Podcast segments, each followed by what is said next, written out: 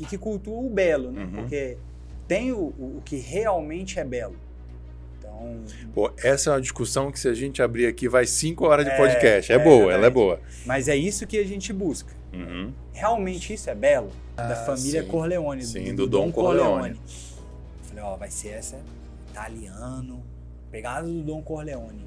Tem o Dom Corleone, o 2 lá, o filme Poderoso Chefão 2, é em todas as cores, trabalha com rubro dentro, etc. Falei assim, Olá, meus queridos e minhas queridas. Eu sou Saulo Miquiles. Esse é o Rainmakers, o podcast onde você aprende através de histórias de empreendedores que já fizeram chover. E hoje eu estou aqui com o Rude Batista, ele que é sócio e fundador da Cor de Leone, a marca masculina mais seguida e engajada das redes sociais. Você vai ter várias aulas aqui de marketing digital, de varejo, de empreendedorismo. Fica ligado. Obrigado, meu irmão, por estar aqui. Obrigado você, meu irmão. Prazerzão. Obrigado, Saulo. Quem que é o Rude? Quem sou eu? Exato. Rude é um. Falar pra você a verdade, tem que A começar verdade, a verdadeiro. né? verdade. Eu sou um, um filho de Deus, abençoado, né? Pelo, pelo nosso Pai do céu, com, com muita saúde, com muita coisa boa. Sou também um, um esposo, um bom pai. Tento ser, né? Com Um certeza. bom pai, um bom filho. Sou um, um, um cara muito de família, sabe? Deus, ele, ele me deu essa sabedoria de, de, de entender, né? As coisas da nossa vida que dão... Que, que a gente tem que dar valor, né? Uhum. Então, eu tava conversando com meu irmão, ele me falou algo muito interessante, que ele falou, peça a Deus sabedoria e não dinheiro. Perfeito. Porque se você pedir sabedoria, vai vir o recurso, mas vai vir muitas coisas a mais do que só o dinheiro. né? Então eu, eu sou esse cara que eu tento olhar a vida é, como um todo, como, como Deus gostaria que, que eu olhasse, né? Uma pessoa que tenta valorizar muito o ser humano, tenta amar, né? Todo mundo, é, independente de quem seja, da classe social. Tento é, tratar todo mundo com muito amor, tento ser uma pessoa boa, né? E hoje boa parte da, da minha vida que eu, que eu emprego, assim, o, o- meu tempo está relacionado a, a empreendedorismo, né? Uhum. É, encontrei algo que me, que me desse um, um sentido de, de, de vida, um propósito, que é a, a marca que a gente recebeu ela de Deus, eu enxergo dessa maneira, não, não foi algo que eu enxergo Que é uma baita marca, né, cara? É, Assim, graças a Deus. O nome, a logo. Depois você vai explicar um pouquinho como é que chegou. É. É isso. E, e através da empresa eu tento viver isso, né? Que, que é o propósito de amar pessoas, entendeu? Eu, eu tenho um- algo muito focado na minha mente sobre o meu propósito, que é amar pessoas. Eu vi um, um homem chamado Billy Graham. Já ouviu falar no já, Billy Graham? já. Billy Graham estava falando para uma plateia de empresários há uns 10 anos atrás e ele fez uma pergunta pro, para os empresários. Ele falou assim: o mundo ele tem recurso para tudo. Hoje a gente tem recurso para fazer tudo no mundo, mas ao mesmo tempo a gente tem milhões de pessoas passando fome, sem saneamento básico e etc. Né? A gente tem calamidades no mundo. Eu queria dar uma missão para vocês de acabar com isso que está acontecendo no mundo. Vocês que são empresários que hoje fazem coisas que nunca ninguém pensou que poderia ser feitas, né? E aí ficou aquela questão no ar. Ele falou assim: sabe qual que é o, o remédio para isso que tem, que tem acontecido no mundo? O remédio é o amor. A partir do momento que a gente aprender a amar o próximo de verdade, isso vai começar a, a parar de acontecer e nós vamos ter um mundo melhor, né? E daquele dia que eu vi, eu falei, pô, pronto, eu encontrei o meu propósito de vida. Então, meu bacana. propósito é, é amar pessoas.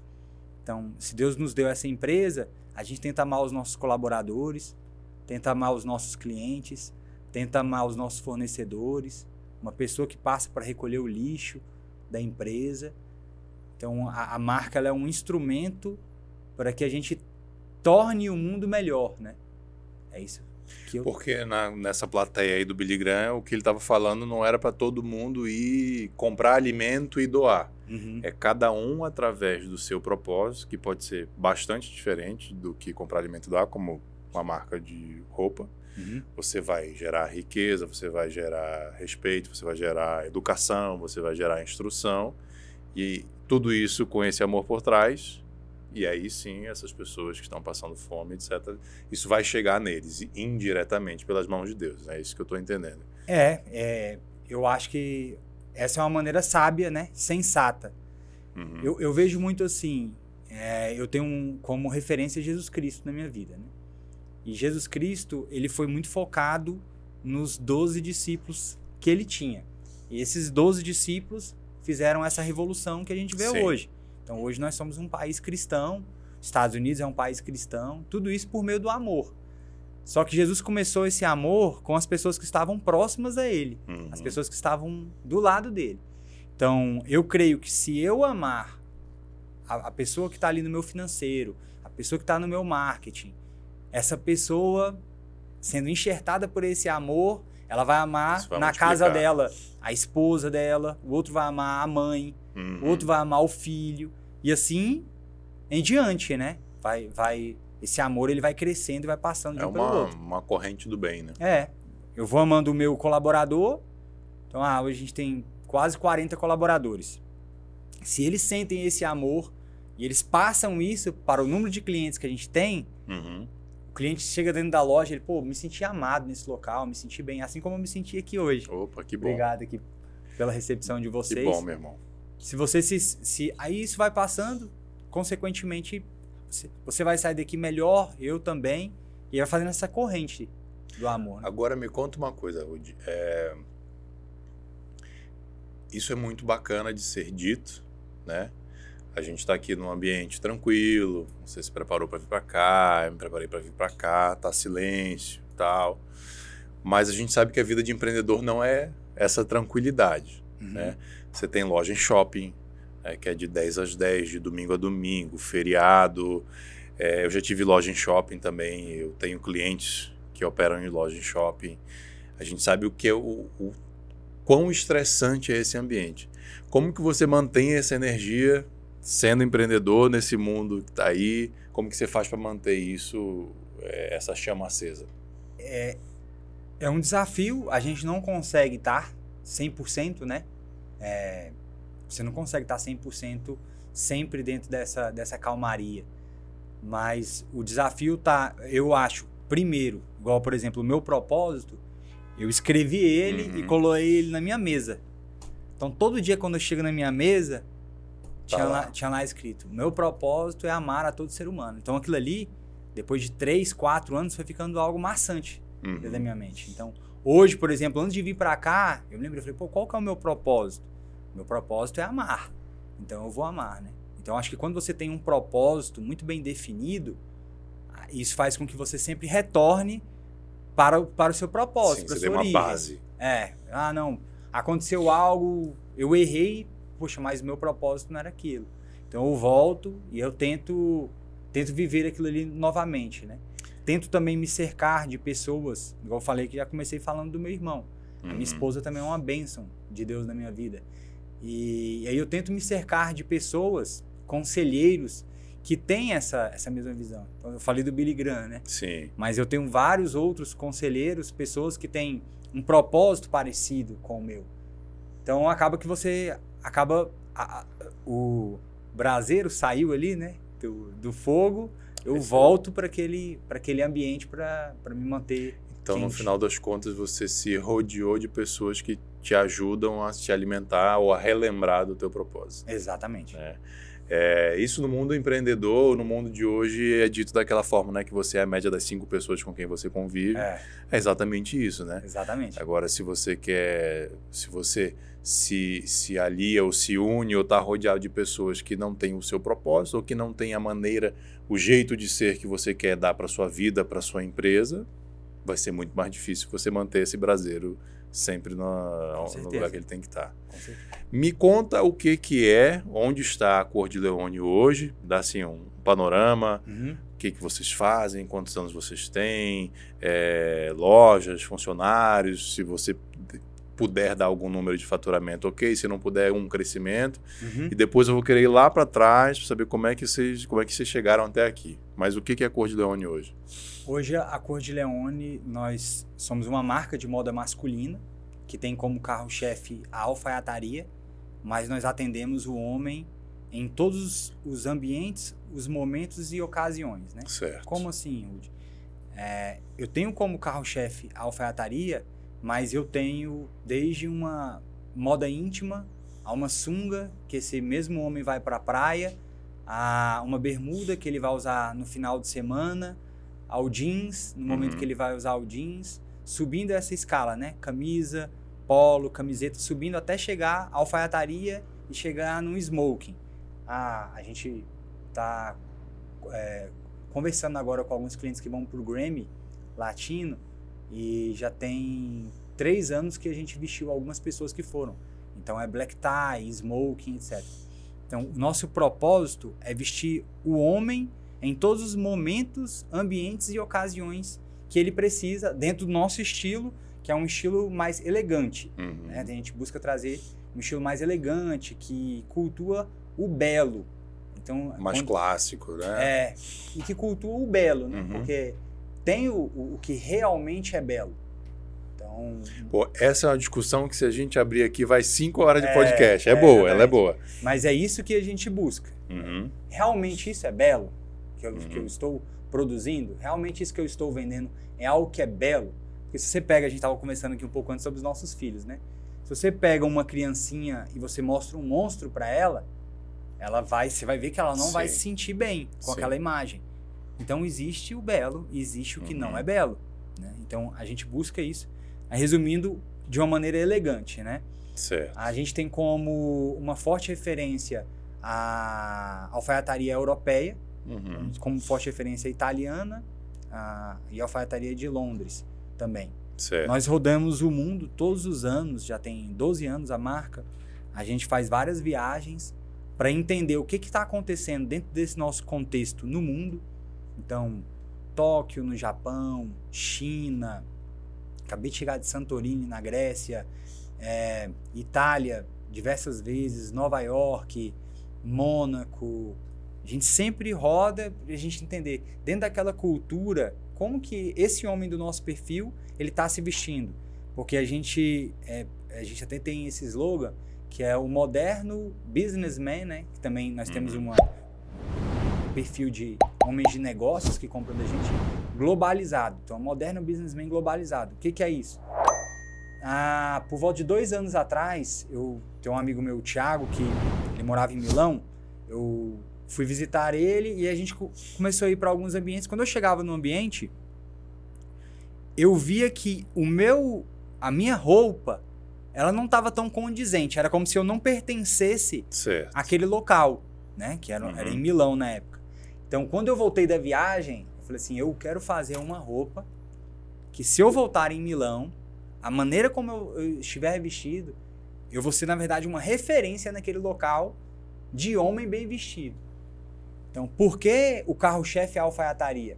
Porque o italiano, ele tem esse costume da alfaiataria, né? É, de uma maneira casual, ele veste alfaiataria, não é igual aqui no Brasil. Que Ah, não, em a alfaiataria é super formal, especial. é, ou uma pessoa formal. Não, lá você vê, eu fui um dia em uma festa da Armani e eu estava na frente da festa da Armani, aí pararam vários carros importados, Ferrari, etc. E eles saíram, saíram uns garotão de 18, 19 anos de, de idade vestido de smoking pra Uhum. festa. Aquilo me impactou. Falei, então assim, a alfaiataria para eles é algo normal. Ser elegante para eles é algo positivo. É, e né? você vê isso na rua, andando na Itália aqui. É. Todo mundo é elegante. Exatamente. Impressionante. Então a gente trouxe isso para cá. Aí quando eu comecei a fazer algumas viagens para a Ásia, para o Japão, para a China, eu já vi uma outra vertente cultural. Uhum. Né? É, ele- eles têm uma. O oriental ele tem uma, uma linha criativa diferente do ocidental. Então eu comecei a trazer também referências de lá. Quando a gente foi para Nova York, já é uma coisa muito mais urbana, as pessoas Sim. andam muito mais a pé, são muito é, também pro lado do conforto. É, muito a mais gente- conforto, muito mais casual. É. Então a gente foi trazendo todas essas referências para dentro da marca. Então hoje quando você entra dentro da Cordilhone, você tem mais de 130 modelos de calçados diferentes que foram modelos desenvolvidos em cada viagem dessa que conversa com cada público. Depois tiveram, tivemos referências né, da, da, da alfaiataria Londrina, Uhum. Mônaco, que é outra referência também. Então a Cordilhone ela tem essa, essa bagagem criativa. Certo. E aí nós abrimos as nossas lojas nos shopping centers, né? Nós, nós temos no Águas Claras Shopping, que foi a primeira, primeira loja, Tá. que eu moro em Águas Claras. Depois nós abrimos no Parque Shopping. Na pandemia, Deus nos abençoou. No meio da pandemia, nós abrimos mais uma unidade. No meio da No pandemia. meio da pandemia, é, é, surgiu porque os pontos dos shopping centers, eles são os melhores pontos. Geralmente eles não estão vagos, né? Sim, As sim. pessoas pegam aquele ponto, você que sabe teve loja, você quase não tem. E aí, na pandemia, o pessoal do shopping entrou em contato conosco, falou: Ó, surgiu uma, uma grande oportunidade aqui para vocês. Vocês são uma marca que a gente queria trazer para dentro do shopping. E a gente negociou com o shopping e conseguimos expandir no meio da pandemia. E aí, depois dessa abertura, a gente focou na internet. Uhum. Aí hoje são quatro operações, né? Que é o, o e-commerce também. A nossa visão é ter 130 lojas no Brasil. Nós temos como referência um grande player do mercado, que é um concorrente nosso que tem 250 unidades. Uhum. A gente pensa em ter 130 unidades menores do que esse grande player. Hoje nós, nosso, nossa maior loja tem 130 metros. No máximo de 130 metros e focando também na venda online. Então, é como se fosse um, um mostruário em cada lugar do Brasil, né? Uhum. Para o cliente ir lá, poder experimentar, ter a experiência física, humana, que É. é. o nosso forte também, e também comprar dentro do online também, entendeu? Entendi. Porque você quer entregar a alfaiataria, em tese não casa com uma compra online, né? E a gente vende super bem, acredita, Saulo? Acredito. alfaiataria Acredito. na, na venda online por causa do, da alfaiataria diferenciada, né? Uhum. Que a gente traz. A gente sempre tenta trazer um design que o mercado brasileiro não, não, não trabalha. Por exemplo, esse, esse, esse blazer que eu tô aqui, um príncipe de Gales, é pouco visto dentro do mercado Sim. brasileiro. A lapela mais larga, nós fomos um dos precursores, começamos isso há mais de cinco anos atrás. Hoje em dia o pessoal está voltando a usar essa lapela mais larga. Aqui lá fora, na Itália, por exemplo, nunca deixou de ser usada. Uhum. É, agora a gente na última coleção, nas duas últimas, nós começamos a investir o- fazendo o abotoamento duplo, né? Que é o jaquetão, Sim. que lá fora também nunca parou de ser usado, mas aqui no Brasil deixou de ser usado. Então, pelo fato da gente trazer sempre algo novo e diferente, esse cliente que ele está viajando para fora, está mais conectado, ele acaba comprando online, porque nesse momento a gente só tem as lojas aqui em Brasília, né? E, mas você já tem clientes no Brasil todo, então Brasil esse todo. cara compra online. É, eu vou te falar que, assim, como, como cliente, esse blazer até lá de vocês, esse conceito de one-stop shop me pega muito. Uhum. Porque eu não sou o cara que gosta de comprar roupa. Uhum. Na verdade, sendo sincero, eu acho um saco, Aham. né?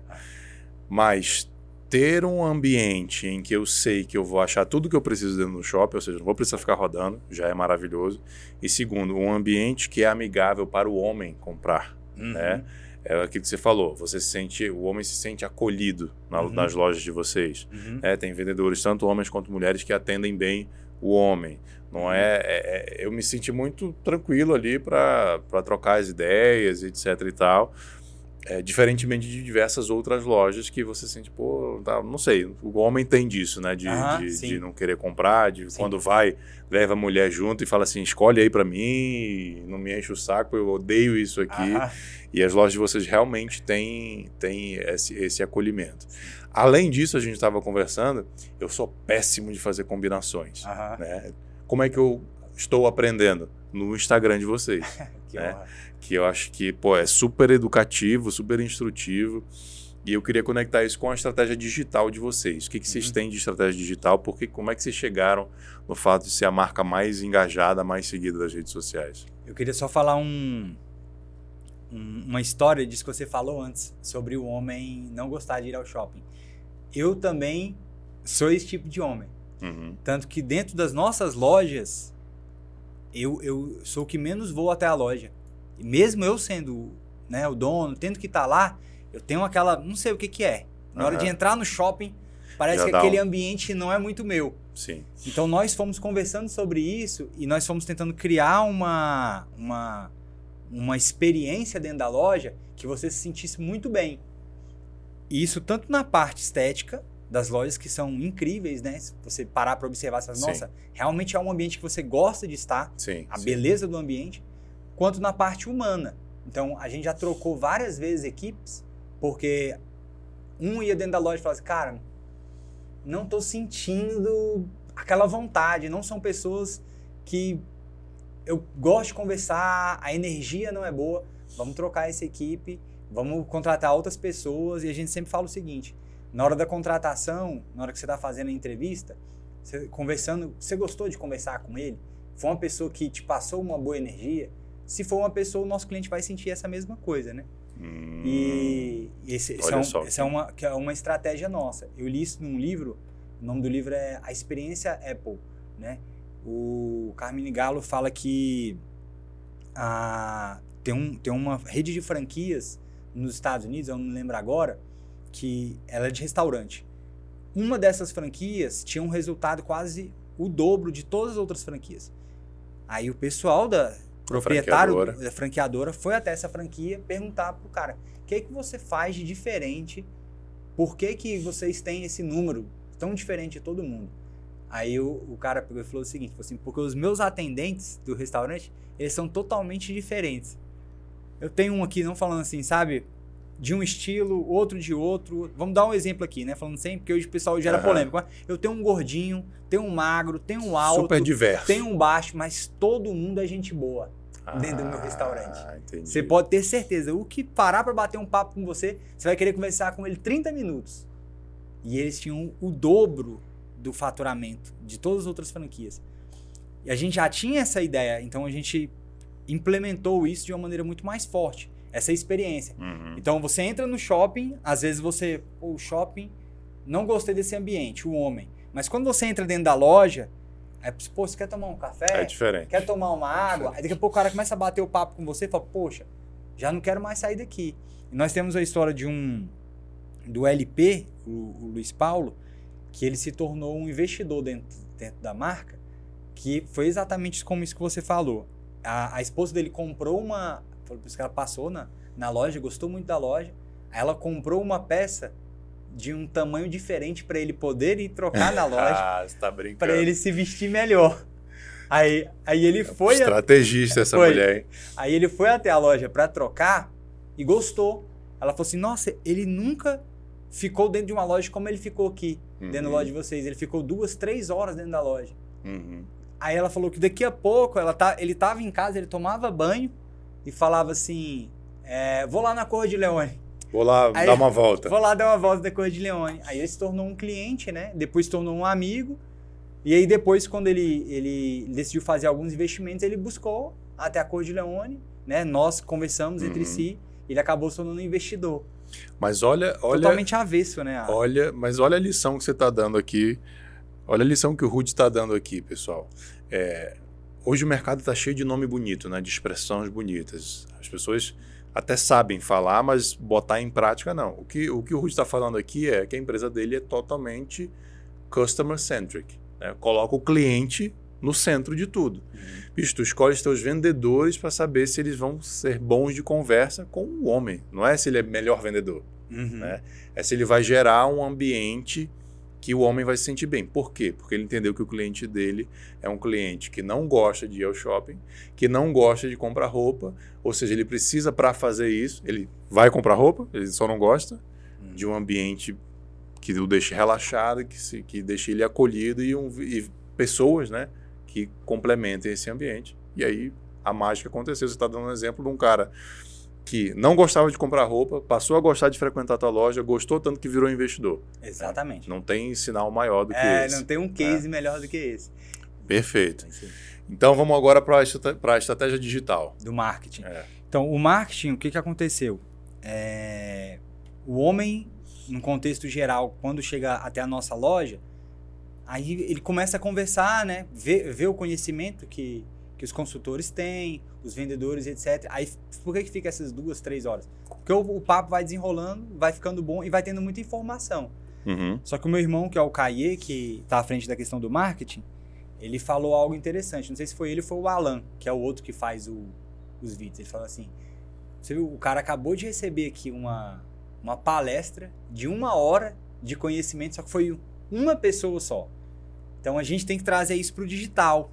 A gente tem que Uhum. colocar essa informação que a gente está colocando para o nosso cliente aqui para as pessoas verem na internet.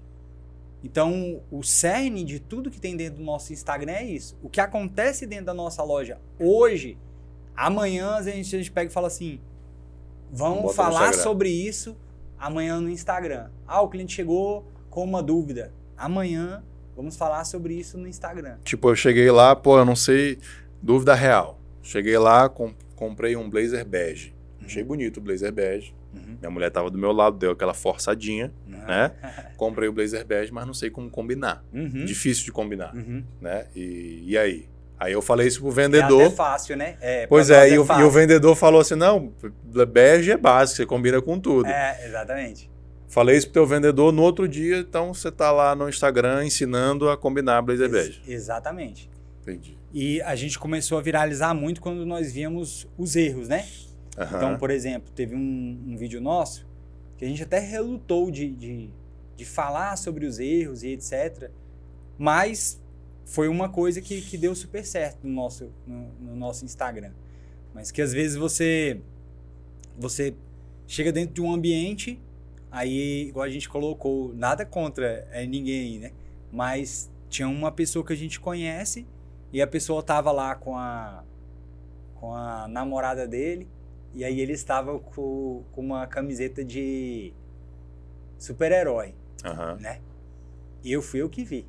Assim, eu tô falando, não sei se você usa, Saulo, camisa de super-herói. Não, eu não uso, mas também não tenho nada contra. Eu tô nada contra, mas aí eu, eu peguei aquele detalhe e eu olhei porque às vezes a mulher, ela é muito diferente do homem dentro desse sentido. Sim. A mulher é extremamente cuidadosa, ela tem uma roupa para tudo. Uhum. Então ela vai na academia, ela vai bem vestida, ela vai, ah, não, vamos ali, vamos tomar um café da manhã, a nossa família. Onde ela vai, Sim. ela vai bem vestida, ela vai para um local bem vestida. Então às vezes a mulher ela sai bem vestida e o homem fala: "Não, pô, sou homem, você Vai de desse jeito mesmo". Havaiana, É. um bermudão. e etc. Então, eu vi aquele contexto, eu falei assim, poxa, acho que a mulher dele não tá muito feliz. Pela ah, entendi. Você dela. viu um casal com uma mulher super bem vestida e o cara lá É. de super-herói. Eu falei pelo contexto dela, da, roupa da mulher. Ah, não, tudo bem, o casal, os dois estão de camiseta de super-herói. Tudo bem, mas pelo contexto, Entendi. eu falei, como que eu vou falar isso pra esse cara? Não tinha como, né? Aí a Sim. gente jogou na internet. E aí deu certo, o vídeo deu mais de 200 mil curtidas, cara. Caramba. E aí uma mulherada falando, é uma coisa que você Aí nunca sim. achou, A mas mulherada a mulherada, é, a mulherada, pô, pelo amor de Deus, é isso mesmo, ajuda eles, Olha etc. só. Uma, uma grande parcela dos nossos clientes, eles vêm por causa da mulher. Imagino. A mulher leva ele até a loja e fala, por favor. Tá aqui, ó. É.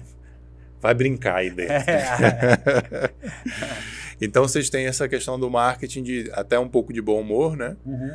É, mas sempre com, com instrução, com informação. É, nosso. O que deu super certo foi a questão da informação. A gente faz as nossas campanhas, que a gente chama de brand, né? Aham. É uma campanha mais de valor agregado e etc. Mas o que deu realmente o crescimento no Instagram foram as informações. Legal. É porque é muito bonito, né? A gente vê, é, a gente acompanha alguns concorrentes nossos, até fora do Brasil. É muito bonito você ver aquela situação da beleza da peça e etc. Mas às vezes você faz uma questão assim, sempre vou ver isso aqui, fica um assunto um pouco raso. Acho que não conecta, né? É. Você fala assim, ah, legal, bonito, próximo. É, é. Fica raso, né? Não fica aquela coisa. Imagina eu sempre me mostrando aqui pra você, você falou, Rude, vamos fazer algo natural, humano Sim, aqui, sim, né? Sim, Imagina eu sempre posando aqui pra você, falando bonitão. Beleza, daqui a pouco você enjoa de mim. Fala, não, A audiência já aí- teria desligado. É, exatamente. Como é que é? Vocês têm três lojas, um e-commerce, mas são a marca mais engajada. Como é que é essa discrepância? Como é que vocês enxergam isso? Quem Ah. que são o- os concorrentes que vocês admiram e que olham? Como é que tá esse posicionamento aí? Hoje, como que eu posso dizer? Desde que a gente, eu digo que Deus sabe de tudo, né?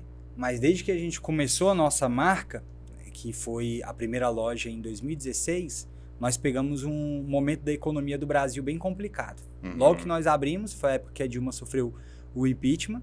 Então, Pior momento econômico da história do país. É, ali tava péssimo para nós. Logo depois, a gente abriu a loja do Park Shopping. Foi no momento daquela greve dos caminhoneiros. A gente até ficou com um mês de loja fechado. Vocês são guerreiros, hein? É. Aí a gente conseguiu passar por aquela batalha. E a outra loja foi na pandemia. Aí a outra loja na pandemia. Depois veio a pandemia, né? A gente conseguiu ter. Ou seja, vocês esperam crise para abrir loja. é só o que tem, né? Vamos ter que. É verdade. Tem, um, tem uma frase que eu gosto muito, que isso é interessante pra gente, que ele. É, um cara falando sobre, sobre homem, né? Falou assim: homem, nunca tenha pena de si mesmo.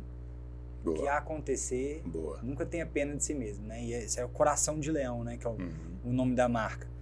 Então foi acontecendo, nós enxergamos que a gente, o momento, só que Deus sabe de tudo, foi o momento sempre de fazer mais é, base, de fazer mais estrutura interna do que propriamente de expandir, né? Uhum. Quando a gente, ah, agora tá bom, aí vinha alguma coisa, você não, calma, recua. Ah, agora tá bom, vinha outra coisa, agora não, recua. Agora que a gente está começando a enxergar de novo como é que tá o cenário do Brasil, vai, né? Agora, Uhum. depois da, da, da, da questão econômica que teve.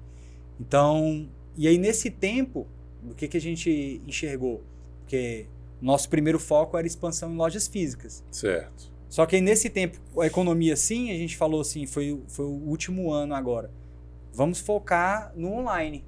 Uhum. As nossas lojas físicas estão bem, estão estabelecidas, estão crescendo, graças a Deus. Vamos agora focar no online e aprender o online. E a questão é que o online cresceu muito rápido. Então, em 10 meses, a gente ganhou 700 mil seguidores. Caramba. Por isso que foi esse, esse essa, essa crescente tão grande que ficou tão discrepante com as lojas, lojas físicas, né? Foi a questão do foco. E a internet, ela tem esse poder, né? Sim. De crescimento muito mais escala. rápido do que aqui. Aqui só se fosse com fundo. Hoje, como é que, se você puder é, informar, como é que é o percentual de faturamento físico e digital? Quantos Não. por cento é digital, quantos por cento é físico? Nosso digital ainda é muito baixo. É 5%. Uhum. 95% é, Tá engatinhando é ainda. físico. É. Nosso Entendi. digital é pequeno. A gente, o nosso e-commerce, é, a gente abriu, na verdade já tem dois anos, fizemos várias consultorias e etc. São Paulo, Uhum. e colocamos a agência para cuidar e etc. Nunca deu certo. Hoje na nossa empresa, o que tem dado certo da nossa empresa é quando a gente mesmo monta a nossa própria equipe, igual o marketing. O marketing hoje é a equipe interna, Interna. dentro da empresa. Então, agora a gente está numa parte de, de montar a equipe do e-commerce, nossa interna mesmo, para ano, no Pra ano fazer que vem é, fazer acontecer de novo. Então, esse cara que engaja com vocês, ou essa mulher que engaja com vocês nas redes sociais, ele vai na loja comprar. É, muitos compram pela internet, mas representa só 5% Entendi. do nosso faturamento, né? Porque o nosso faturamento nas lojas físicas são, é muito bom, são muito bons. Então ali representa é, um faturamento menor. Mas assim, muito dinheiro tá ficando na mesa, né? Claro, mas é, Muito. vocês estão é começando, momento, vocês é. estão começando esse projeto. E eu imagino que para vocês seja muito novo, É. porque vocês são do físico, do shopping, aquela Uhum. coisa do alfaiataria, experimenta, deixa a roupa para ajustar. É um processo, é diferente de você comprar um liquidificador na Amazon. Aham. É completamente diferente. E a gente bateu um milhão de seguidores no Instagram e algo que eu falei para a equipe, eu falei assim, o interessante é porque ninguém aqui é da internet. Então assim, o Alan, o Alan tem, sei lá, 39 anos. O meu irmão tem 33 anos, eu tenho 36. A gente vem de uma geração É. que não é essa geração do TikTok. Que nasceu já com isso. É, dessas coisas assim, entendeu? A gente não é. Isso Mas aqui, como bons empreendedores, vocês olharam É. para a oportunidade e falaram, opa, não podemos deixar passar isso. Uma coisa que eu, que eu vejo muito assim, Saulo, é ajudar as pessoas. Uhum. Então eu fico muito feliz. Muitas a gente já foi abordado por algumas empresas querendo que a gente se lançasse no digital para vender cursos e etc. Enfim, várias coisas desse tipo. E falam, todo mundo fala, poxa, vocês estão deixando muito dinheiro na mesa, vocês estão todo dia vocês poderiam estar tá faturando muito mais do que vocês estão faturando hoje, etc, né? Falou, vai chegar o tempo, mas algo que eu fico muito feliz é de poder realmente servir. Uhum. Ah, às vezes um cara fala, poxa, várias, né, chegam muitas mensagens, às vezes o pessoal mostra para nós, né? É, poxa, fui no meu casamento inspirado com um vídeo de vocês. Cara, eu não tô conseguindo ser. atender, mas não é só porque eu não vou conseguir ganhar dinheiro com esse com esse Não, cara, mas esse, cara, cara tá, tá tornando-se é. um amante da marca. Ele vai indicar, tem, tem outras métricas aí que não, que não é o faturamento direto desse é, cara. Exatamente. Com é. certeza. Meu querido, agora eu vou querer entender como é que você chegou aí, uhum. lá, vamos, vamos contar os perrengues, uhum. os tomos lá atrás, né? Porque isso é importante para os empreendedores é, saberem que não é só glamour, e os aprendizados que esses perrengues trouxeram, mas vou antes agradecer aqui a turma que ajuda a gente a fazer o Rainmakers acontecer. Miquilis Tavares, Advocacia Empresarial, advogados que entendem de negócio, vão fazer você empreender com tranquilidade e segurança jurídica. E a Facilite Contabilidade Digital, que vai abrir sua empresa e dar a primeira consultoria de graça. Entre em contato com a Facilite no WhatsApp, está na descrição desse episódio. Como é que você começou a empreender? Eu acredito que eu já nasci empreendedor, para falar a verdade. Né? Desde muito novo, eu sempre tive um olhar diferente. Né? O que, que é esse olhar diferente do empreendedor? Eu me lembro quando eu tinha uns 12 anos de idade, que tinha um amigo meu que ele vendia chiclete na, na, na escola. Uhum. Aí ele chegava lá para vender o chiclete, era tipo um real o chiclete, né? E aí eu peguei e falei, quanto é que você tá pagando nessa, nessa, nessa caixinha de chiclete? E eu fazia as contas, falei, pô, ele tá ganhando 50 reais aqui nesse negócio aqui. Então sempre tive esse, esse olhar, né? Uhum. Um olhar diferenciado, de ver as coisas acontecendo, conseguir fazer cálculos e, e, ter uma visão sobre aquilo ali.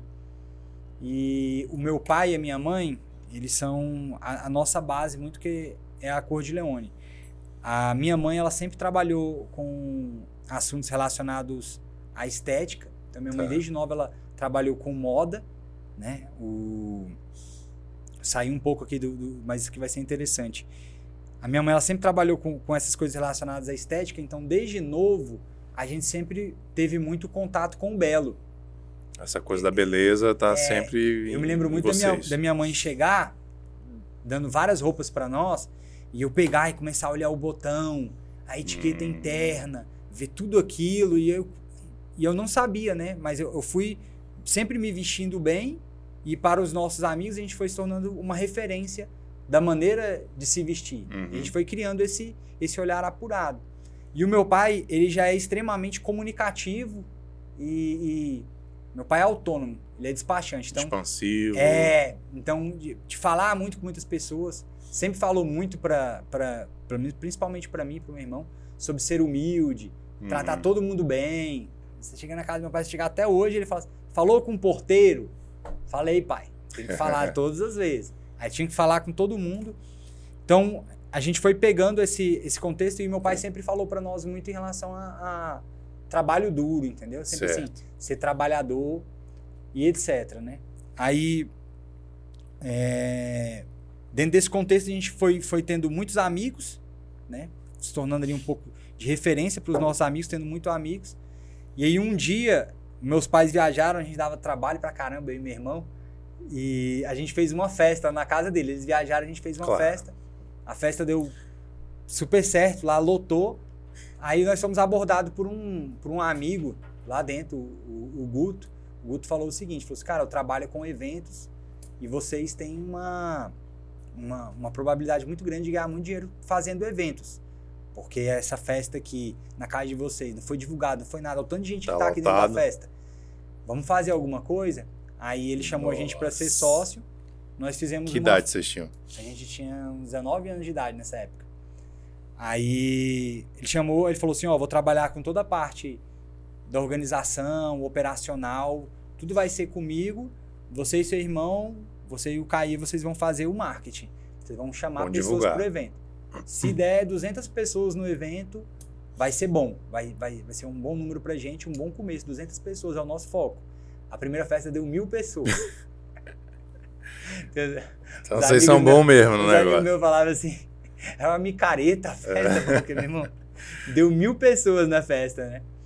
Só que uma coisa que eu me lembro muito dessa época era a questão do trabalho duro. Uhum. É algo que eu acho que hoje, com muita gente falando dentro da internet, muitas pessoas perdem essa vontade de trabalhar duro. Eu me lembro assim, quando a gente ia fazer o evento, segunda-feira, meia-noite, se você me ligasse, eu tava em algum lugar falando com cinco amigos. Uhum. Segunda-feira, terça, do mesmo jeito. Quarta, do mesmo jeito. Então a gente fazia isso aqui, aquele trabalho ia acontecendo, Sim. daqui a pouco o negócio O acontecia. resultado vinha. É, só que a gente novo, imaturo, né? Era, era, era bem, assim, sem sabedoria. A gente gastava o dinheiro todo. Aí o dinheiro entrava, a gente gastava e festa, rock and roll, daquele Uhum. jeito. Aí, no, no- no nossa maior festa, esse sócio, ele falou o seguinte, falou assim, ó, a gente tá sendo muito roubado porque é, a gente não tem a quantidade de seguranças necessárias para festa, a gente não tem a quantidade de pessoas no caixa de bebida, não tem quantidade de pessoas para servir, não tem a quantidade de pessoas para vender o ingresso ali na frente. Então a gente vai praticamente triplicar o nosso número de, Pessoas. de pessoas que estão trabalhando dentro do evento e também vamos ir para um local com uma estrutura que não vai ter como o pessoal fazer nada de errado e etc, Aham. né? Aí beleza. Pedi o dinheiro pro meu pai, que tinha que entrar com recurso.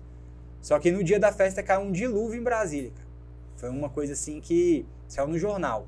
Isso aí deve ter Nossa. sido mais ou menos em 2010. Caiu uma chuva em Brasília, assim, que era uma coisa que você abria a janela, assim, você não conseguia ver nada, né? E isso no dia da festa. Aí nós tomamos Nossa. o prejuízo.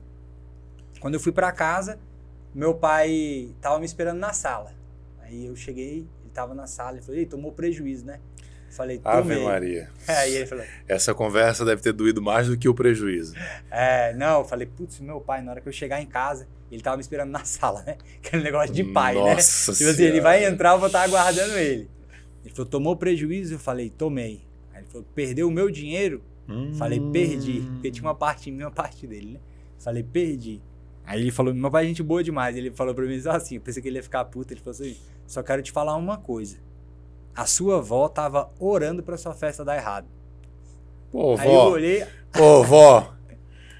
Ô, vó, o que, que, que aconteceu, vó? aí me pergunta qual é o nome da minha avó, Salvo. Qual? O apelido dela. Ah.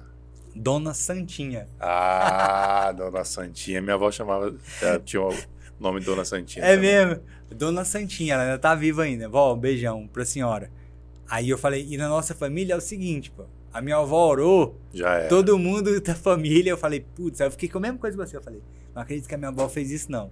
Fiquei indignado, né? Aí no outro dia, eu falei, pai, como é, por que você acha isso? Ele falou, não, eu tava no churrasco, e aí chu, chuvão descendo, ah, e todo mundo comentando, né? Rapaz, os caras devem estar tomando prejuízo. O Rudy e o Caê, por causa dessa chuva aqui, que todo mundo conhecia, né? Que a gente tava Sim. trabalhando com festa. Aí ele falou assim: peguei, olhei pra sua avó de longe, a sua avó tava pegando na chuva e agradecendo a Deus. Meu Obrigado, Senhor, pela Deus. chuva. Aí ele Meu falou assim: Deus. aí na hora eu olhei e falei assim: a avó dos meninos tava orando pra festa deles dar errado. Fui no outro dia na casa da minha avó, indignado: Vó, a senhora tava orando pra minha festa dar errado? Ela falou: Tava, meu filho, na minha cara. E aí? Isso não é pra você, você não vai trabalhar com festa, você vai trabalhar com outra coisa, que isso aí não é pra você não. Tava com checklist do que acontecia em festa, né? Não é isso que Sim. Deus quer pra você. E o que, que Deus quer pra minha vida, vó, então? Porque eu só sei fazer isso daqui. Ela falou, não, meu filho, vai pra uma igreja e Deus vai te dar outra coisa. Eu nunca tinha pensado em nada relacionado à roupa. Mas já frequentava a igreja? Não. Não. Não frequentava. A gente tinha, só dentro da minha casa, minha mãe era cristã, né? Meu pai não era, eu e meu irmão nós não éramos. Uhum. A minha mãe era, que é a filha dela. Sim. E nós não frequentávamos igreja. A minha avó falou, vai pra igreja. Aí passou umas duas semanas, eu fui pra essa igreja que a minha mãe. Não, peraí. Tu tomou um baita de um prejuízo. Aparentemente por causa que a tua avó pediu pra festa dar errado. Ela te falou, vai pra igreja. O que, que tu sentiu? Ficou com raiva da tua avó? Quando eu, quando, Ficou com raiva de quando meu pai me Deus. falou, quando meu pai me falou, eu fiquei com raiva, né? Uhum. Quando eu cheguei diante dela, aí não tem o que fazer a Porque tu não avó. era uma pessoa de fé. Aham. Pra falar assim, não, tudo bem, vou pra igreja e, né, Uhum. Pra confiar. Uhum. Fé. Uhum. Então tu deve ter ficado meio chateado. Não, com a minha avó eu fiquei indignado. Aham. Falei com ela assim, falei, vó, o que, que eu vou fazer da minha vida? A senhora acha que isso daqui é, é brincadeira, Uhum. é algo sério, é profissional. Eu trabalhei por isso, o Caí trabalhou por isso. Tinha não sei quantas pessoas trabalhando na festa por causa disso. Eu perdi dinheiro, meu pai perdeu dinheiro, o sócio perdeu dinheiro.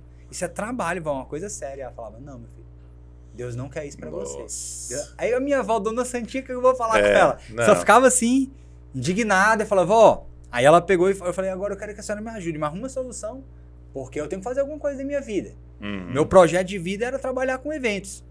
Porque é, é bom eventos. Quando você faz eventos, Sim. é um, é, um, é um negócio muito bom. Aí ela falou: Meu filho, Deus vai te dar outra coisa. Eu não sei, você vai para uma igreja e pede para Deus.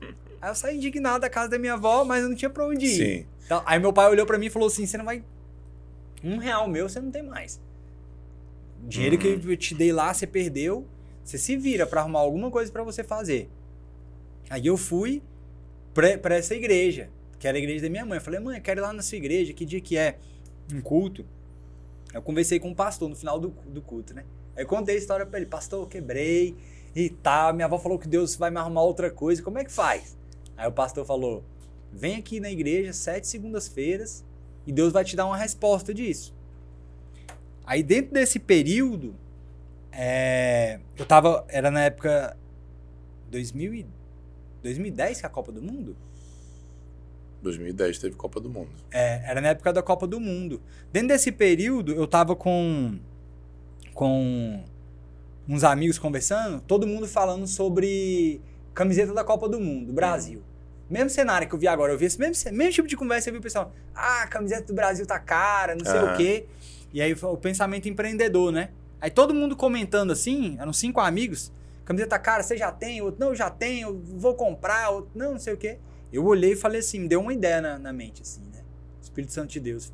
Falei assim, eu vou fazer uma camiseta do Brasil, retrô, muito bonita, e eu vou vender pra todo mundo.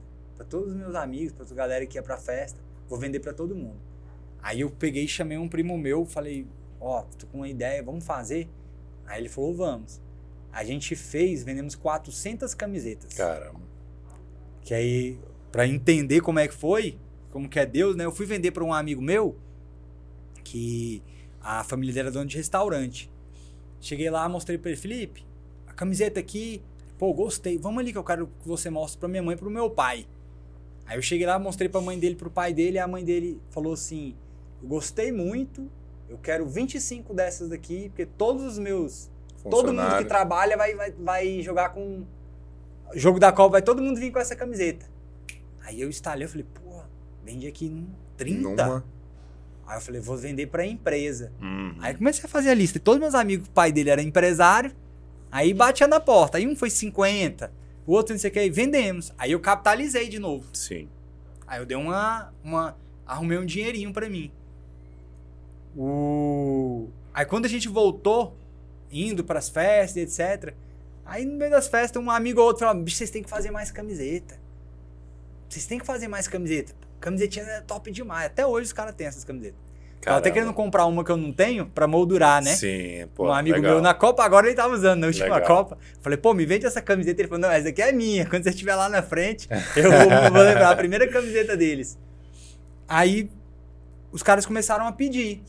E aí, dentro desse contexto, eu tinha que ir pra um casamento e eu fui comprar um blazer no shopping. Uhum. Quando eu entrei dentro das lojas do shopping, das marcas tradicionais brasileiras, tudo que eu via era o mais do mesmo. E como eu já tinha esse feeling da minha mãe, de Hum. diferente, minha mãe sempre comprou muita grife pra gente, né? Aí eu olhei e falei, pô, não gostei de nada. Aí eu fui numa grife internacional. Quando eu entrei na grife internacional, aí eu gostei de um blazer. Eu falei, pô, esse daqui é legal. Aí a mulher, não, 3.500 reais o blazer. Aí eu falei, putz, caro, 3.500 reais? Não dá. Aí, se, se fosse até 1.800, eu pagaria. Mas, eu pensando, né? Aí eu saí do shopping sem comprar. Uhum. Quando eu cheguei em casa, eu falei com meu irmão. Falei, tu acredita que eu fui no shopping tentando comprar algo diferente E não comprei. por um preço que a gente conseguisse comprar e eu não comprei? Aí meu irmão falou, eu acredito. Eu falei, então a gente vai ter que criar uma marca disso, cara. Cara, isso é um empreendedor. É. Aí é a mesma proposta. Tudo vira oportunidade. Toda barreira vira É, oportunidade. é. o Impressionante. problema, né? Todo problema que você encontra E a gente é se uma mantém oportunidade. muito fiel a isso até hoje. Então, se você entrar dentro da nossa loja, você vai ver um terno lá de 7 mil reais, 8 mil reais, mas você vai, com certeza, você vai ver um produto também em conta. Uhum. Um blazer que você vai olhar lá e falar, pô, 1.800 reais, mas dá pra ver que aquele blazer ele vale muito mais. Sim. Entende? Que, e, e aí, porque esse é o mercado brasileiro, né? É, não é igual o mercado internacional, o europeu, o- os Estados Unidos, que paga em dólar, euro tem moeda forte, Uhum, entendeu? uhum. É. Então foi o dilúvio e a Dona Santinha É, que Dona te, Santinha que que foi te colocaram É, pro mundo da moda. Foi. Cara, que história sensacional, hein? foi. Que história. Ela tá viva ainda. Tá viva ainda, 89 anos de idade. Dona também. Santinha, obrigado por suas orações e por ter feito os meninos criarem essa marca tão bacana aí. É, verdade. É, pô, dela, muito show. Deus. Como é que foi o processo de branding? Como é que se chegaram na logo, no nome? Que eu acho, eu realmente acho muito bom. Nada disso aqui foi combinado, gente. Você tá fazendo umas perguntas aqui, mas você vê como que as coisas né, na nossa vida elas são diferentes espirituais, né? Eu fui comprar o blazer naquela época, né? E aí, então eu peguei e falei assim, ó, a nossa marca ela vai ter alfaiataria. Eu era fã do, do filme do Poderoso Chefão. Uhum. Então o primeiro nome da marca era Corleone, Ah, da, da família sim. Corleone, Sim, do Dom Corleone. Eu falei, ó, vai ser essa italiano, pegado do Dom Corleone. Tem o Dom Corleone, o 2 lá, o filme Poderoso Chefão 2, é em todas as cores, trabalha com rubro dentro, etc. Uhum. Assim, vai ser na linha do, do Dom Corleone. Aí o nome da marca era Corleone. O... Aí minha mãe falou pra mim, minha mãe era a única que era cristã. Aí eu contei pra todo mundo, falei, pô, fui pra igreja, Deus me deu essa ideia e etc, né, contando em casa. Aí passou um tempinho assim, mais ou menos que tínhamos não sei quantos meses, minha mãe falou pra mim bem assim: "Filho, tem uma coisa que eu queria te falar. Você tá falando que Deus deu essa marca pra vocês, só que você colocou o nome de máfia italiana no negócio". Os Corleones não eram muito cristãos no filme, não, meu filho. É, exatamente. Aí minha mãe falou assim: não, não me desce bem esse negócio. Aí eu falei, mãe, ô mãe, o que, que tem a ver esse negócio, mãe? Eu falava, vocês são chatos demais. A É, galera. "Ah, coisa de jovem, né? É, coisa de eu falei, mãe, poxa, não tem nada a ver o nome. Ela falou, meu filho, mas não é o que me desce bem. Aí eu peguei, mesma E coisa que bicho, eu, intuição de mãe. É, a mesma coisa que eu falei pra minha mãe, que eu falei pra minha avó, aí depois eu falei pra Deus. Falei, Senhor, se for da tua vontade outro nome, você dá, mas tem que ser um nome bom, porque esse a gente gosta. Aí eu, pensando em outro nome, duas horas da manhã, mais ou menos, eu tava lá no, no computador, no Google Tradutor. Italiano, português. Uhum. Eu escrevi sem querer. C-O-R, de Corleone. Sem querer. Sem querer, C-O-R. Aí apareceu a tradução, coração. E não é, cuore. Não é Cuore, cor, tá. é cuore. Só que cor apareceu a tradução coração. Aí eu olhei e falei, coração? Cor é coração? Apertei espaço. Escrevi Leone. Cor, espaço, Leone. Apareceu coração de leão traduzido. Nossa, na hora que apareceu, Bateu. Saulo, eu, é, eu fiz É. assim, como eu falei, uau, falei, É. forte. É forte, o nome é Falei, forte. cara, um coração de leão. Aí no outro dia, liguei, né? Sócios. Falei, pessoal, coração de leão, o que vocês acham? Todo mundo, meu irmão, coração forte. de leão é mais forte do que Corleone. Falei, então pronto, trocamos o nome. Aí vai mudar, agora vai ser Cuor de Leone. Cuor de Leone, né? Coração de leão. Aí liguei pro cara que tava fazendo a logomarca. Falei, ó, mudou tudo da logomarca. Agora vai ser Coração de Leão. Que eu, eu fazendo com, com o cara da logomarca. O briefing lá. É, ele, eu falava com ele, você já viu o filme? Ele, não. Tu tem que ver o filme. Não, não tem como fazer o briefing, a É, minha marca, eu sem falei, ver o filme, Se pô. você não vê o filme, pô. Não, Olha não aí tem pro, pro Gui que tá aqui, que faz marca e é cineasta. Como é que um cara que trabalha com isso nunca viu um, um Poderoso poderoso Chefão, chefão? Não tem como, né? Poderoso Chefão. Eu falei, já viu o filme? Não, não vi. Eu falei, você vai ter que ver o filme. E eu fiquei barulhando ele. Falando, meu irmão, Corleone, eu quero que você transmita É, lógico. aquilo do Poderoso Chefão na logomarca. Aí eu liguei pra ele e falei, ó, mudou tudo. Agora não é mais Corleone, agora agora é coração de leão. Aí o cara começou a rir no telefone, o Igor. Hahaha. Eu falei, não, pô, tô falando sério, eu te pago outra logomarca. Pode fazer a logomarca, fazer de novo, mas o nome agora é coração de leão. Aí ele falou assim, deixa eu te mandar a marca. Tá pronto. Deixa eu te mandar a marca e você me fala o que, que você acha. Aí quando ele mandou a marca, era esse leão aqui, cara. Já tava, já tinha feito. Era o leão. Aí na hora que eu olhei o leão, falei, como assim leão? Aí eu liguei pra ele, né? Falei, ué, Igor, o que aconteceu? O leão? Ele falou, cara, essa marca já tá pronta já tem uns dois meses. Eu tava tentando te pensar, te conven... como que eu ia te convencer Tu tá de sacanagem, bicho. a você ficar com o leão, porque tu só falava de Corleone. Eu falei, como é que eu vou convencer o cara a ficar com o Não, leão? Essa história não pode ser verdade, é sério. Verdade, cara.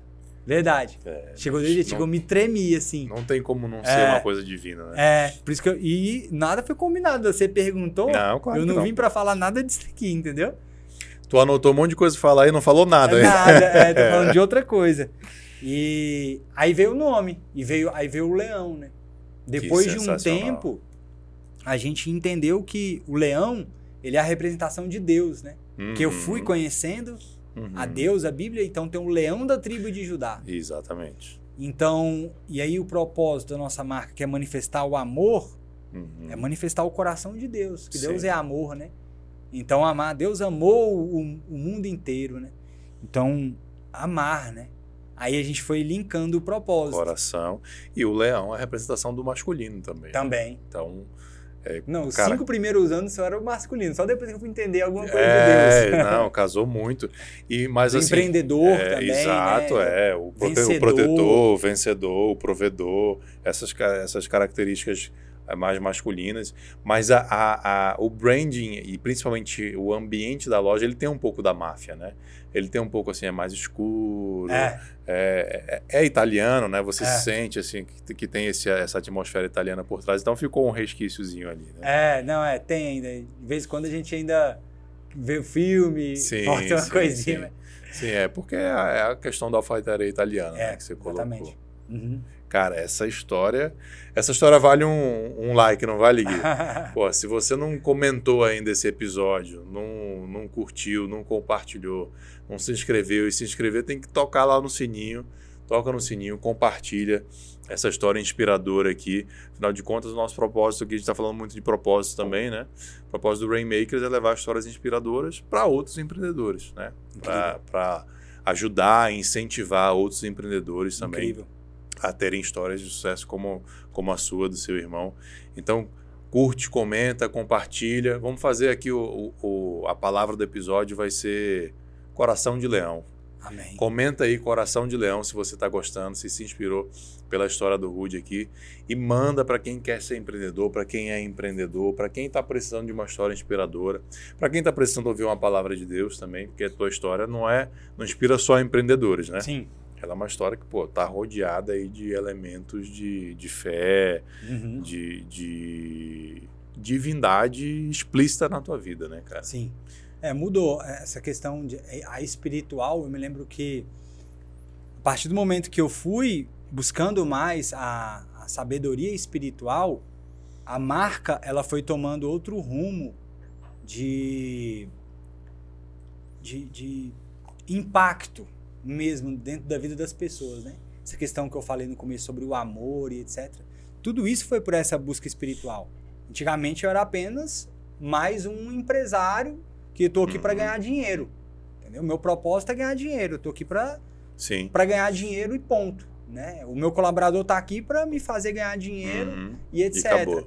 Então eu fui mudando a minha visão e fui trazendo um pouco mais essa visão de Deus que eu creio, que é a de você ajudar o próximo, pensar no próximo e consequentemente aquilo vai retornando para você e você vai tendo mais mais prazer, né?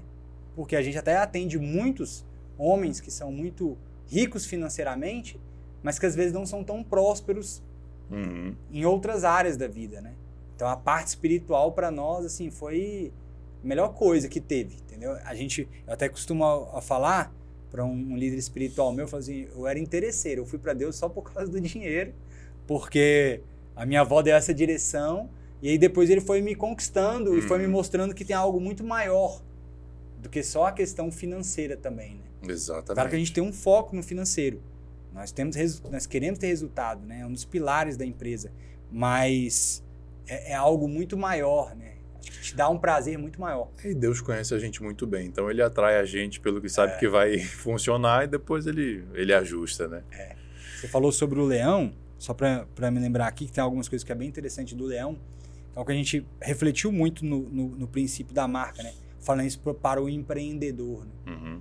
O leão, ele é muito focado o, o, leão, quando ele, ele. Se você pega na selva, eu nem gosto muito de ver essas questões, mas às vezes eles atacam animais muito grandes e a batalha é muito dura uhum. para ele conseguir vencer aquele animal. Mas geralmente o leão ele vence porque ele vai com aquele foco. É, ele passa o dia inteiro ali meio que, meio que deitado, guardando energia e tal. Quando ele levanta, ele esquece. Né? É, ele levanta para aquilo. E na nossa vida é isso. O, o, nosso número que a gente tem hoje, por exemplo, dentro do Instagram, foi um foco. A gente colocou lá a meta, ó, nossa meta é um milhão de seguidores. Era para bater, hein? era para bater até no final do ano. Quanto que a maior marca é, de moda masculina tem hoje? Fora vocês, a, a nossas duas, as duas marcas a gente tem quase 1.6, né? Não, mas de concorrente, né? Quanto que o maior concorrente teu tem? 1.4. 1.4. 1.4. E vocês botaram a, marca, a meta lá de 1 milhão super ousada, então. É, a gente colocou a meta e trabalhando todo dia totalmente focado só nisso. Uhum, uhum. Então são três pessoas só dentro da empresa, dentro, desse, dentro dessa proposta. Porque eu tô falando com um grande empresário, ele me falando, ah, quantas pessoas trabalham nessa empresa? Esse cara deve ter no marketing dele pelo menos uns 25, uhum. porque é uma marca que fatura, sei lá, 500, 700 milhões, está na bolsa de valores. Então, quantos caras que tem ali trabalhando dentro do marketing? Nós só são três, mas são três extremamente focados. E essa é uma característica do, do leão, do predador, né? A, a, presa dentro da selva, ela que fica olhando para os lados. Ah, alguém vai vir, o predador ele tá ali, tem mil, ele tem que olhar para uma hum. e falar: agora a minha presa é aquela é uma, né? É o leão, né? E outra coisa, o leão ele tem uma identidade dele. Eu acho que isso é muito importante. A, a gente passou por isso dentro da nossa dentro da nossa marca. Quando nós começamos com a questão de alfaiataria, a maioria das pessoas que era do nosso meio não usavam alfaiataria. Uhum. Então todo mundo, pô, usa camiseta, sapatênis. Você vem com alfaiataria? A gente falou, é alfaiataria. Alfaiataria, essa é a nossa identidade. É alfaiataria, alfaiataria, alfaiataria. Daqui a pouco, com pouco tempo que a gente tinha loja, já estava atendendo um ministro dentro da loja. Uhum. Opa, calma aí. Daqui a pouco. Um senador. Bilionário. O resultado entrando. foi começando é, a aparecer. Porque você tem a sua identidade, né? E o leão. Sua proposta está firme. É, ali. sua proposta está firme, você segue dentro daquilo. E o leão, ele tem disso. Né? É, ele, ele não fica muito. Sabe, eu, eu sou o leão. Igual uma Sim. vez um o resto que se vire, né? Eu sei é. exatamente é, quem eu sou. A minha proposta é essa. Eu sou o leão, é isso que eu, que eu vou fazer. E aí você vai, com o tempo, atraindo pessoas para sua comunidade que são daquela maneira. O leão, ele não é o mais forte, ele não é o maior animal da selva, entendeu? Agora, o leão, ele tem uma posição dele dentro da selva que ninguém ataca ele. Uhum. Ele fica ali parado. O rinoceronte é quantas vezes maior que, o, que um leão? Mas o leão, então, isso, por isso que eu falei, você falou, quem você é? O filho de. Eu falei, filho de Deus, né? Isso também é muito importante, quando você se realmente se apropria disso, quando você se to toma posse disso, você fala assim, eu sou filho de Deus. Então, assim, eu já estive em locais, Mônaco, você vê o cara com um iate e tal, e aí, amigo, como é que você tá? Tudo bem? Etc. Ah, Dubai, tô falando com um cara, eu sou filho de Deus, eu chego falo com ele de igual para igual. Uhum. E aí todo mundo vai sente aquela presença ali, né? Então, o leão, ele é um... Todos os animais, eu creio, né? Tem muito a nos ensinar, mas a gente olhou muito para o leão por muito tempo. Ele é um animal que ensina muita coisa, assim, para você... Tem duas coisas que eu queria comentar aí, ainda nesse aprendizado do leão. A primeira é... Tem um cara que chama Naval Ravikant, não sei se você conhece ele. Ele é um super empreendedor, investidor de tech dos Estados Unidos. Ele tem um background de se não me engano, a mãe dele é de Bangladesh, alguma coisa assim. Mas o cara super inteligente, baita empreendedor, um baita mentor e tal. E ele fala uma coisa que é o seguinte: ele fala que o ser humano, em termos de trabalho, ele trabalha errado. Que essa história de você trabalhar oito horas seguidas por dia, isso isso está completamente errado em termos fisiológicos, termos físicos mesmo, biológicos. Ele fala que a gente deveria trabalhar igual um animal, igual um leão, que é o quê? Sprint. Eu tenho, eu tenho uma tarefa para fazer, focado, eu parei, focadaço, fui, peguei aquela presa, trouxe de volta, resolvi. Uhum. Respiro, vou fazer outras coisas, de repente, de novo, outro foco, vou. Então, ele fala que a gente precisa trabalhar em sprint e que se a gente fizesse isso, a gente seria muito mais produtivo. Que é exatamente como você está falando do que o leão faz, né? Uhum. Cara, ali, focadaço, eu vou uhum. resolver uma coisa, uhum. resolvi, beleza, volto, descanso, vou fazer outras coisas e tal. É... E aí ele, ele explica que o nosso sistema de trabalho está completamente errado, porque aí você distrai, você desfoca, você fica estressado, você não tem tempo para fazer outras coisas que te ajudariam no trabalho. Sim.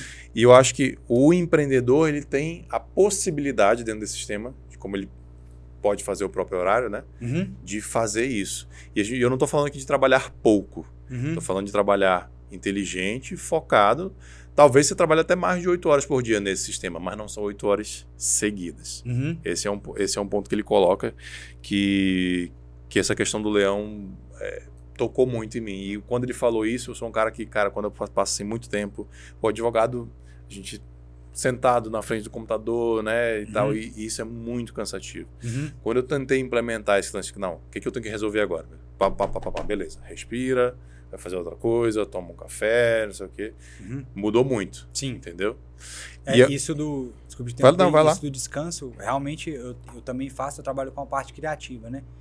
Eu sou o CEO da, eu sou CEO da empresa. Uhum. Então, eu, de certa maneira, dou as direções, né? Algumas pessoas não gostam, mas a minha direção é parecida com, com isso que ele falou. Por exemplo, ah, pô, a gente tem que expandir, tem que abrir outra loja, tem que não sei o que. Agora é a hora do um milhão de seguidores. O foco é esse. É, o foco é esse. Então, Entendi. a gente estava ali. É isso, é isso. Eu não tenho equipe hoje para falar, não, eu tenho um diretor de expansão. Que ele vai ter uma missão, é, o outro e, vai ter é, outra missão. Aí tudo bem, né? Você, você se tornou um. Uhum. Você tem um. Aí são vários leões. Um ali. ecossistema ali muito grande e você consegue. Nossa empresa não consegue. Então, a gente pegou e, e fez isso. A gente fala muito sobre isso na empresa que você está falando. Tanto que o, o, o, pessoal do marketing, eu falei aqui, não é só o foco, eles só fazem aquilo. Uhum. Eles têm um comprometimento diário de entregar algo de muito valor. Todo dia, só aquilo. Só aquilo, só aquilo. E com isso você vai aprendendo, você vai pegando o feeling, né? Do, do, do que você está fazendo ali muito mais rápido. Uhum. Também creio muito nisso. Não creio. Agora, eu já encontrei já com, com vários empreendedores de seriais, assim, que os caras falam, extremamente bem seriado. Não é o meu perfil. Uhum. É, é uma questão de perfil, eu também não estou falando que está errado. É. Falando que, na teoria dele, que eu concordo, é ineficiente. Você renderia mais de uma dessa outra maneira. E algo que eu gosto, é do meu perfil, é entregar algo com excelência.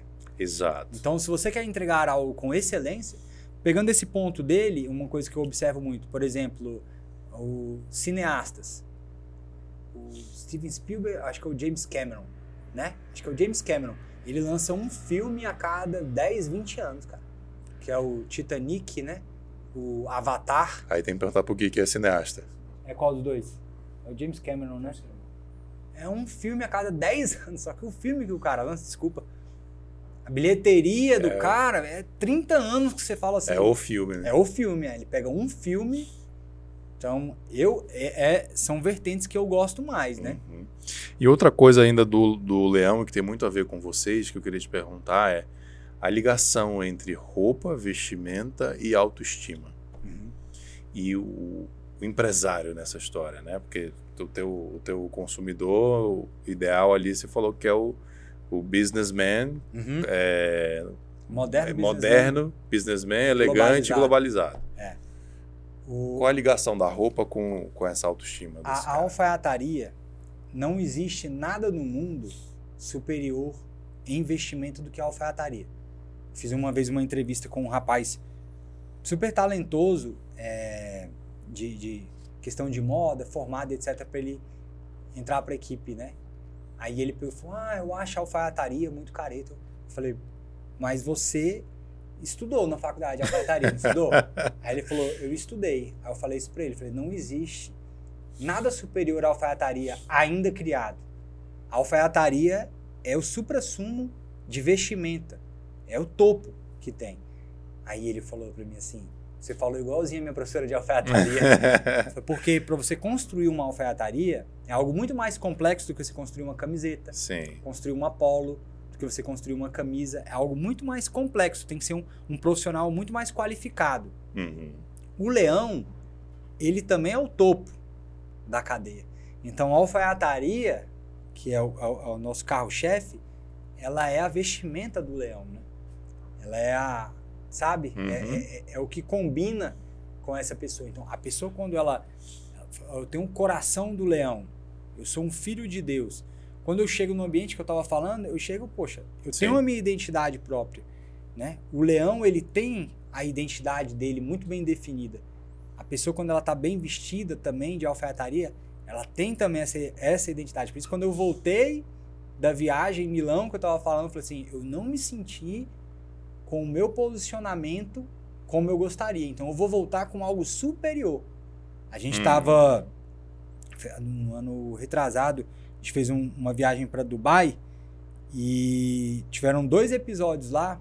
Nós estávamos, chegamos em um restaurante, aí tinha um cara vestido com aquelas roupas, né, dos árabes, e eu vi na hora que eu cheguei, o cara parou e ficou me olhando assim, né?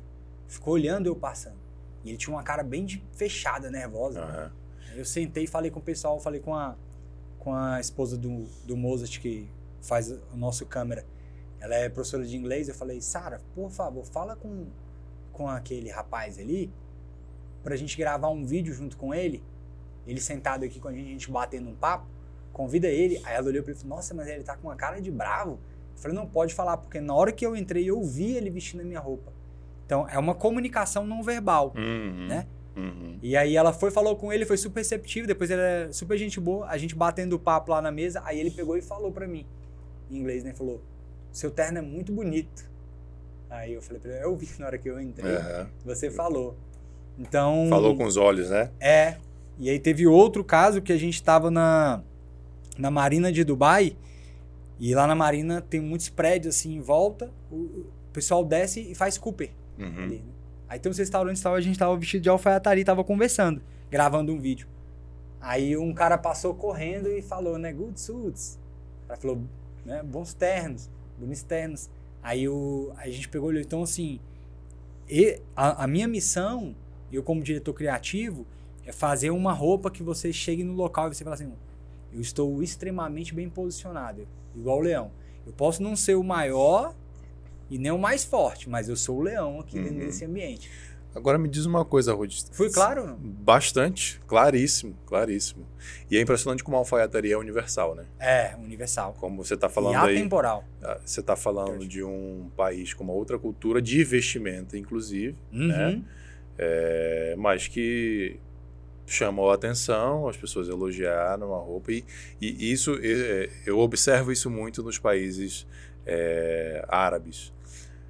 Alguns desses países, os que são mais ocidentalizados, os líderes já se vestem de paletó e gravata. Eu acho isso até de certa forma esquisito, Uhum. porque eu gosto muito da, Uhum. da, da questão cultural da vestimenta dos países, país africano, país árabe, Uhum. aquela coisa da roupa local. Eu gosto de admirar isso. Mas se você for parar para perceber, os que estão se ocidentalizando um pouco, os líderes estão super bem vestidos de alfaiataria. É mesmo. Quer dizer, é, Eu é nunca universal. Qual? Qual? Cara, algum? eu acho que os da Arábia Saudita ainda não, mas o da Jordânia, se eu não me engano, sim. Uhum. É, não, Jordânia sim. É, então você, com- Sim, você verdade. percebe que é uma Verdade, linguagem Na verdade, universal. muito, né? O, É? o pessoal da Jordânia. Eu sigo até a, A rainha A rainha, é. É. Ela é referência também de, de, de moda, de é vestimento, exatamente. Bem elegante. Então para para reparar isso. Os os japoneses também. Sim. É, é uma coisa que transcendeu essa diferença cultural A do, do Ocidente e a Oriente. japonesa é forte. É? É muito. Olha aí. Os caras são muito fortes. Mas o que eu ia te perguntar é assim: você deu uma aula de branding aqui. Uhum. Impressionante. Eu tô assim, impressionado. É, Que Eu- bom, eu- achando eu- que eu tô falando um pouco. Não, se tiver mais coisa para falar, vamos, um vamos falar. É, eu, como cliente, já tinha identificado alguns elementos, mas nem de longe a maioria dessas conexões todas que você está falando. Né?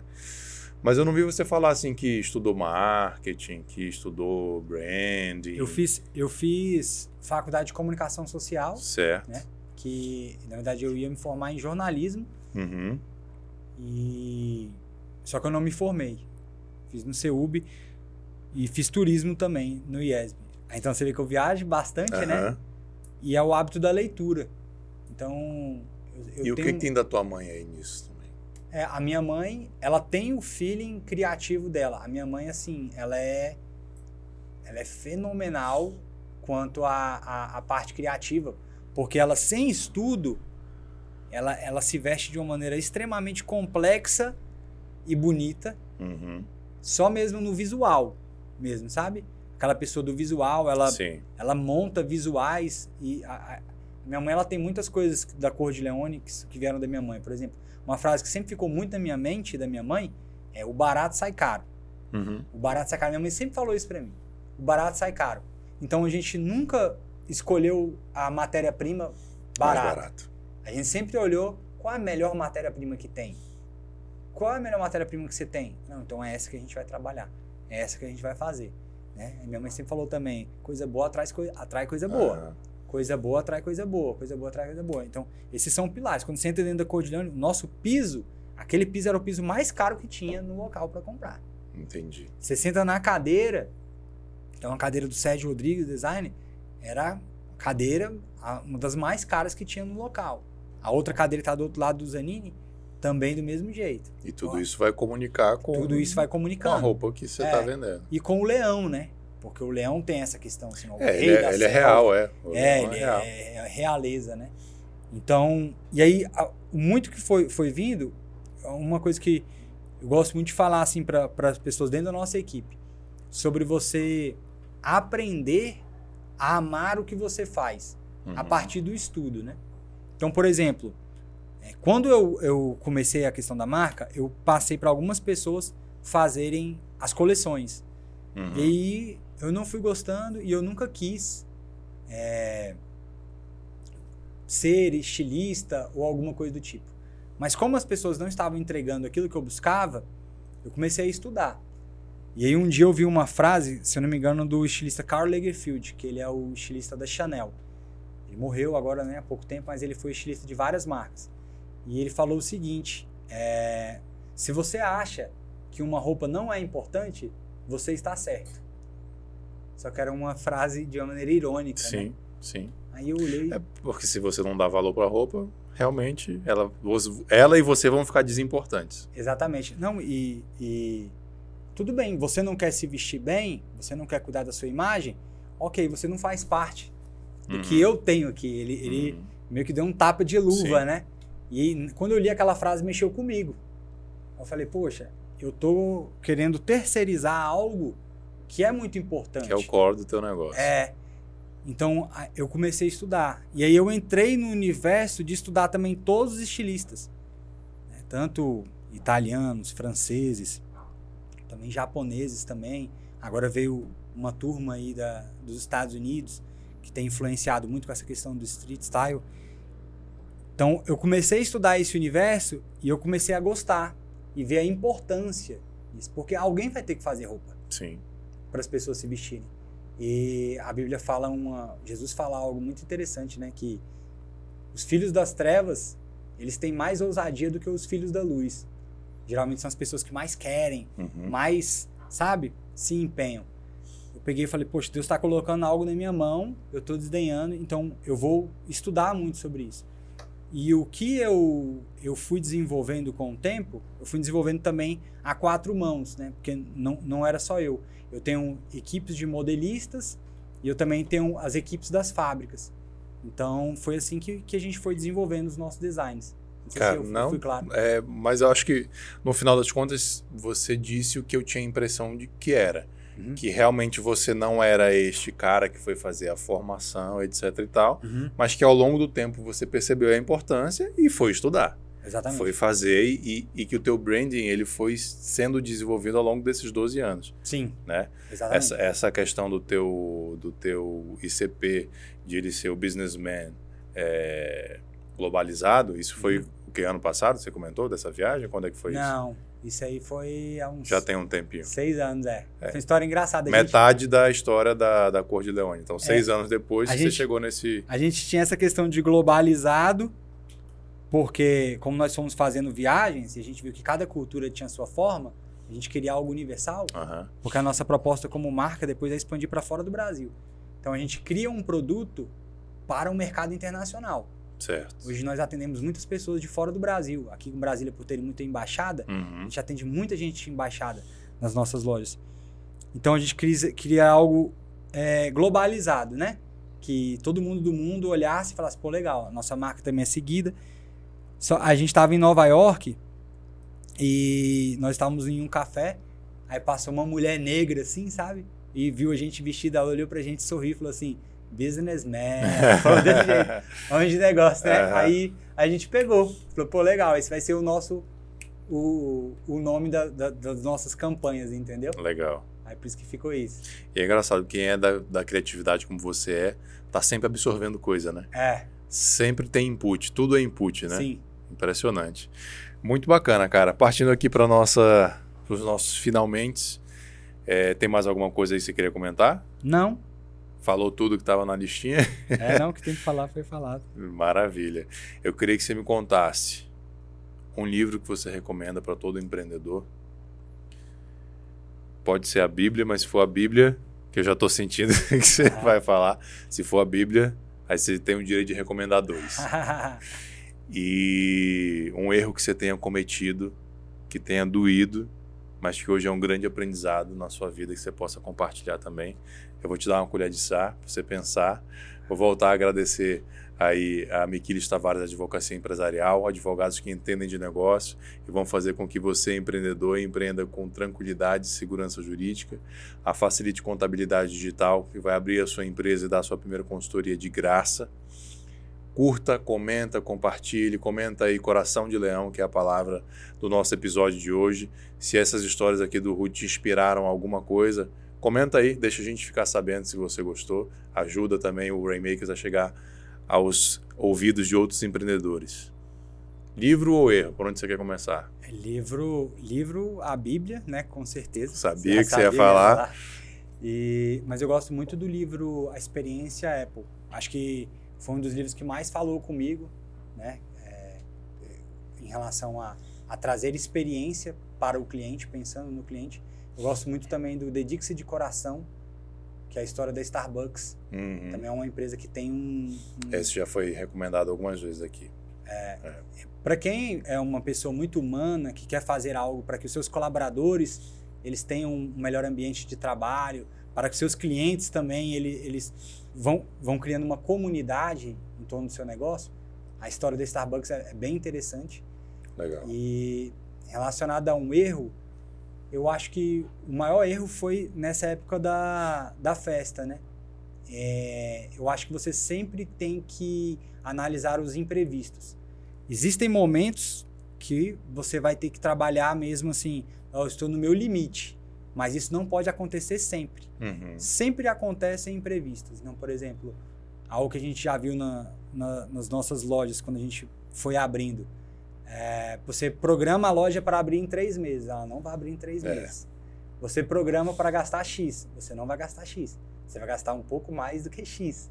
Nunca é menos que É, X. entendeu? Então você sempre tem que estar preparado para os imprevistos. Eu acho que quando você está preparado os para os imprevistos, você se torna muito mais sólido. E um conselho que eu dou, para mim, o que eu sigo é aproveitar a jornada, não não ficar olhando só pro, para o futuro. Uhum. Aproveitar, poxa, hoje já está sendo muito legal. Eu costumo sempre falar o seguinte: hoje é o melhor dia da minha vida. Isso é, um- isso é um baita ensinamento. É, até hoje, hoje é o melhor dia da minha vida. Tento me sentir uma pessoa completa, entende? É, olhar mesmo, contemplar o belo, o simples, olhar para aquilo tudo e ir seguindo, né? Show de bola, Um meu sonho, irmão. metas. Show de bola. Eu te agradeço demais por você estar aqui, Eu que agradeço. pela aula que você deu. Dê o último recado aí para a turma, se despeça. Fale das suas redes, da rede da Cor de Leone, onde que acha, ah. para homens, para as mulheres que não aguentam mais estarem bem vestidas e os homens estarem com camiseta de super-herói, onde é que elas acham também e se despeça. Por ali, né? É, aquela câmera ali. Pessoal, um recado que eu poderia deixar para vocês, que eu aplico muito na minha vida, é você cuidar da sua imagem pessoal, da imagem da sua marca, da imagem da sua empresa sempre busque esse cuidado. Tem um, um estudo que diz que eu até vi uma pessoa falando ontem sobre outro estudo que foi bem interessante, que colocaram uma pessoa mal vestida para atravessar um, um, um, semáforo vermelho. E essa pessoa foi atravessar o semáforo e ninguém seguiu ela, o semáforo vermelho. Daqui a pouco foram, trouxeram essa pessoa de volta, deram um banho nela, pentearam o cabelo, colocaram ela com um terno e falou: vai lá e atravessa o semáforo. Vermelho. Quando essa pessoa veio de terno atravessando o semáforo vermelho, as três pessoas seguiram ela. Caramba. Então a maneira como você se comporta, a sua imagem, vai fazer com que você atraia mais pessoas. Isso é muito importante para você. E o mais importante de tudo, é, que mudou a minha história, é entrega a sua vida para Deus. Confia nele, que ele vai te abençoar demais. Muito mais do que você pensa com muito mais do que você pode imaginar. Show de bola, meu irmão. E as redes suas e, e da cor? A, as redes da, a rede da Cor de Leone é leone.cur de cuore de Leone, DI Leone. Leone é um pouco difícil, mas eu vou deixar, eu vou deixar o link é. na descrição. Leone.cor de Leone. Vou deixar o link na descrição, vou deixar o link também dos livros que ele recomendou. Lembrando que você comprar os livros no link, você está ajudando a gente também. Não vai pagar mais nada por isso, mas você vai estar tá ajudando a gente. Esse foi o Rude Batista. Obrigado, meu irmão. Obrigado, Nosso Rainmaker aqui. Obrigado pela aula, viu? Uma honra, viu? Não, eu que aprendi muito aqui também. Imagina, meu irmão. Um abraço, gente. Tchau, tchau. Valeu, tchau.